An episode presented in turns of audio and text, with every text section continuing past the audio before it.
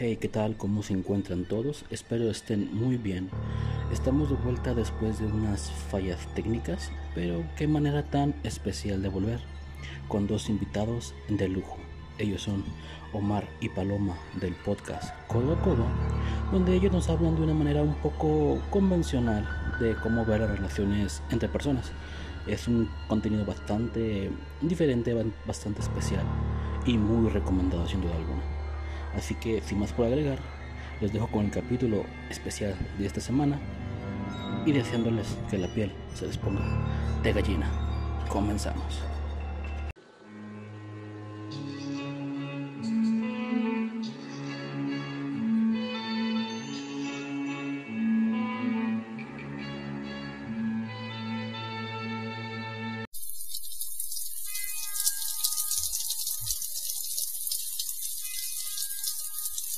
Hola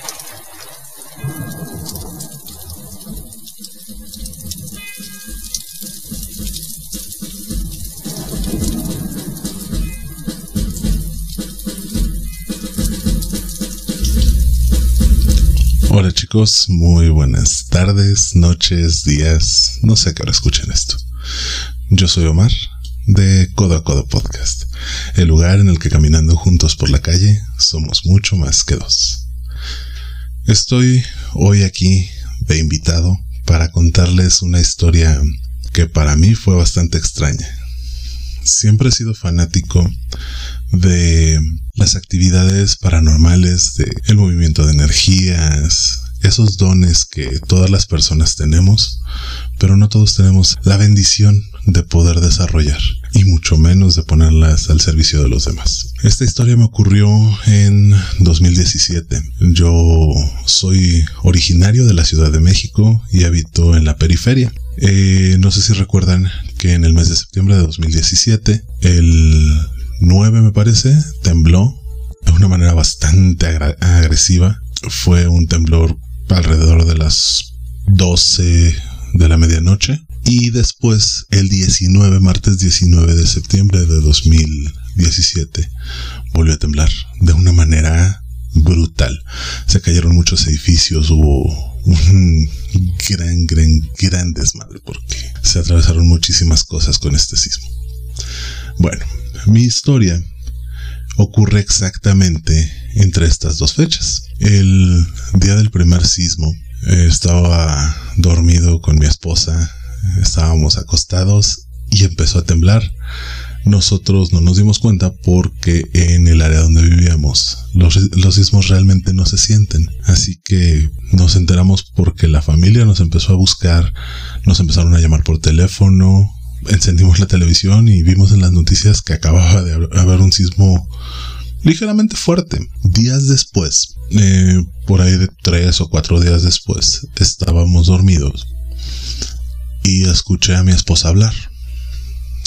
Eh, resulta que estaba comentando que algo tenía, algo pasaba, pero entre balbuceos, así que no le entendía muy bien. Medio reaccioné, me volteé en la cama y le pregunté qué pasaba y me dijo que tuviera cuidado porque iba a temblar. Todavía se lo tomé a broma, yo muy decentemente se lo tomé a broma y le dije, no te preocupes, ya tembló, todo está bien, todo está tranquilo, nada más es eh, el grado de ansiedad que traes encima, no pasa nada.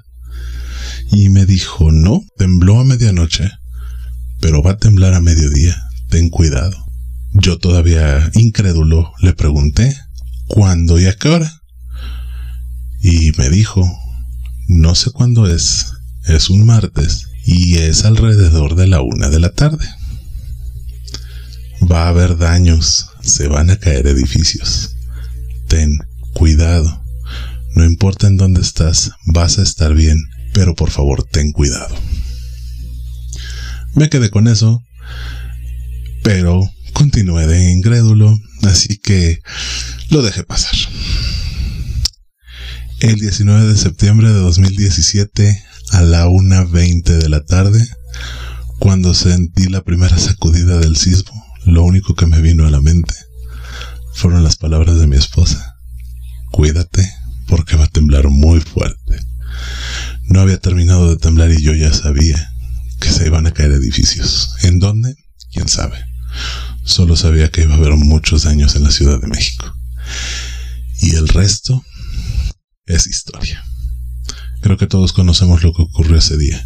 Desde entonces, cuando escucho a mi esposa balbucear en la noche, trato de poner atención y si me dice que tenga cuidado, lo comparto con la mayor cantidad de gente posible.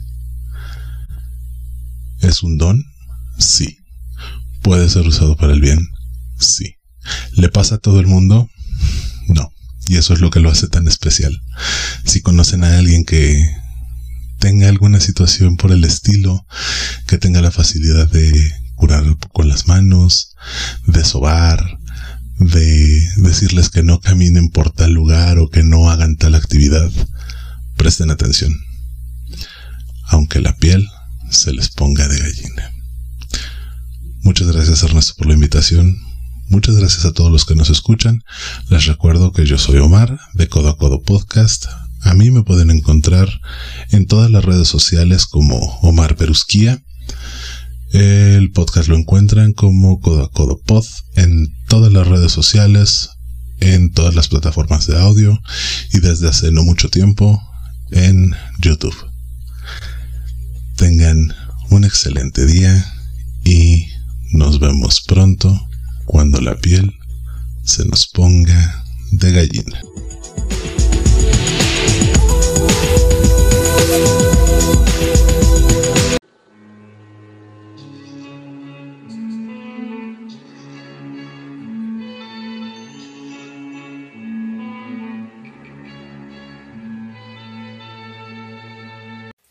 La sonrisa de Cristina. La noche se tornaba sombría. La escasa iluminación de las calles era absorbida por la oscuridad, llenando todo de penumbras, que se acompañaban por el sonido de la lluvia golpeando el asfalto. Las personas se habían guardado en sus casas, solo quedaron aquellos que caminaban por necesidad. Entre ellos, Romina, una chica de humilde procedencia que no ajustó ese día para el transporte que la llevara de la universidad a su casa. Era algo común para ella. Muchas veces había recorrido ese camino en las mismas condiciones, pero eso no evitaba que se le crispara un poco los nervios. A pesar de que el frío obligaba a todos a esconder su rostro bajo sombreros, bufandas o abrigos, causando cierta desconfianza al cruzarse unos con otros. Romina estaba consciente de que lucía igual de sospechosa que ellos, y se movía con cautela para no causar susto a alguien. A pocas calles de su casa sintió alivio, ya estaba en sus terrenos, y eso le daba seguridad. Sin embargo, al doblar la esquina, distinguió a una oscura silueta caminando por la misma acera y en dirección a ella. Conforme ambos avanzaban, le inquietaba un poco no poder distinguir sus ropas ni el sonido de sus pisadas.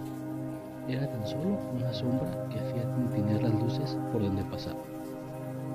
Con un poco de precaución, Romina se fue a la otra acera, apurando el paso, volteando para todos lados.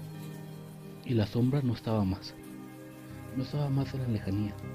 Se había posado frente a ella, sujetándola fuerte del cuello, robándole la vida y arrastrándola a lo más profundo del sufrimiento eterno.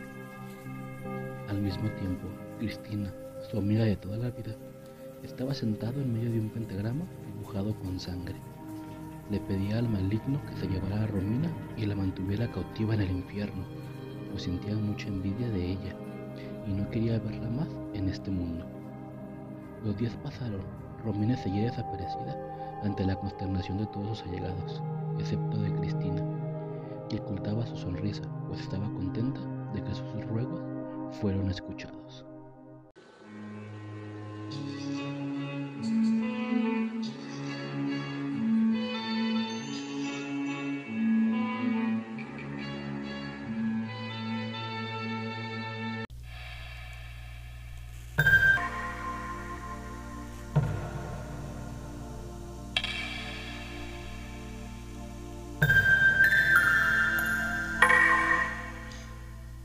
Hola queridos amigos, muchísimas gracias por este espacio. Les habla su amiga Paloma de su podcast Codo a Codo. el lugar en el que caminando juntos por la calle somos mucho más que dos. Pues me han pedido contar una historia de terror que me haya pasado. Realmente tengo muchísimas para contarles. Pero una de las más mm, escalofriantes que sentí yo fue cuando tenía unos 10, mm, 12 años aproximadamente. La casa de mi abuela era en la parte trasera, un templo espiritista. No me pregunten cómo funcionaba esto, pero en la parte delantera estaba su casa, en la parte de atrás estaba el templo espiritista. Y pues eh, como una casa antigua de la Ciudad de México, el baño se encontraba fuera de la casa, casi para llegar a donde estaba el templo. Siempre nos regañaban como niños y nos decían que no fuéramos hacia la parte de atrás porque molestábamos a las personas que acudían al templo. Entonces, pues lo teníamos así como un poco prohibido, pero en la noche, aquello entre la casa y el templo, había una especie de paraje donde había muchísimos árboles y estaba oscuro, no había iluminación, etc. Entonces te daba un terror que mejor preferías aguantarte. Un día, pues la naturaleza es la naturaleza y finalmente tuve que ir al baño.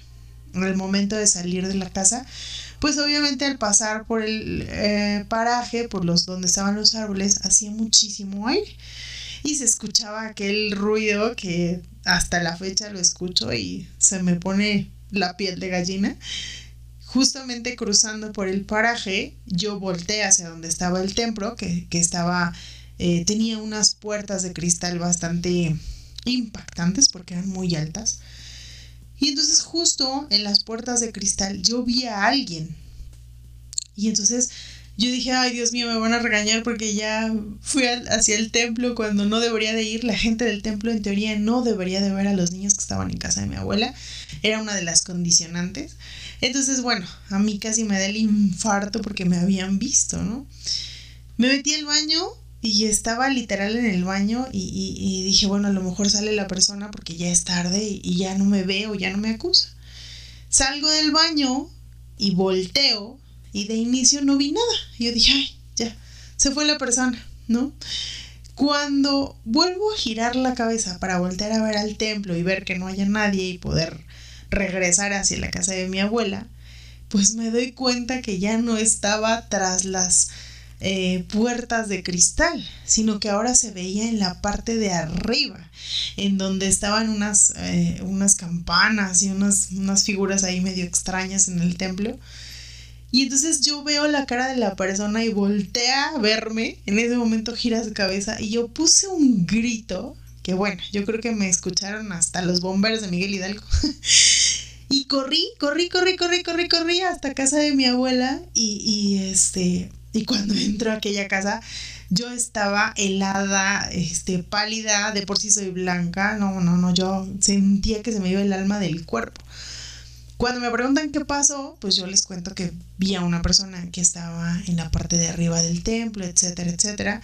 Y yo esperaba pues que al actuar de los adultos de la casa, pues se movilizaran, ¿no? Porque pues no debería de haber nadie en la parte de arriba del templo, siendo que este, pues por el horario ya estaba cerrado. Entonces, ¿cuál fue mi sorpresa? Que los adultos responsables me dijeron, eh, no te vuelvas a meter para allá, es una persona que se aparece, quédate aquí adentro y de preferencia no salgas después de las 7 de la noche. No, yo aquello me hizo obtener el más pálido terror toda mi vida. Todas las veces que yo fui a aquella casa, de verdad, en alguna ocasión hasta casi me pongo mal por no querer ir al baño porque tenía un terror, no importaba si fuera de día o de noche. Así que, pues, ¿qué les cuento, amigos? Esta ha sido mi más grande experiencia paranormal, mi historia de terror. Agradezco muchísimo eh, la oportunidad de poderles contar esta historia. Mi nombre es Paloma. Los esperamos en el podcast Codo a Codo. Y pues pueden encontrarnos en nuestras redes sociales, todas están como Codo a Codo Pod o en mis redes particulares que son Paloma González. Muchísimas gracias a Ernesto y pues nos vemos cuando otra vez se nos ponga la piel de gallina. Excelente noche. Bye.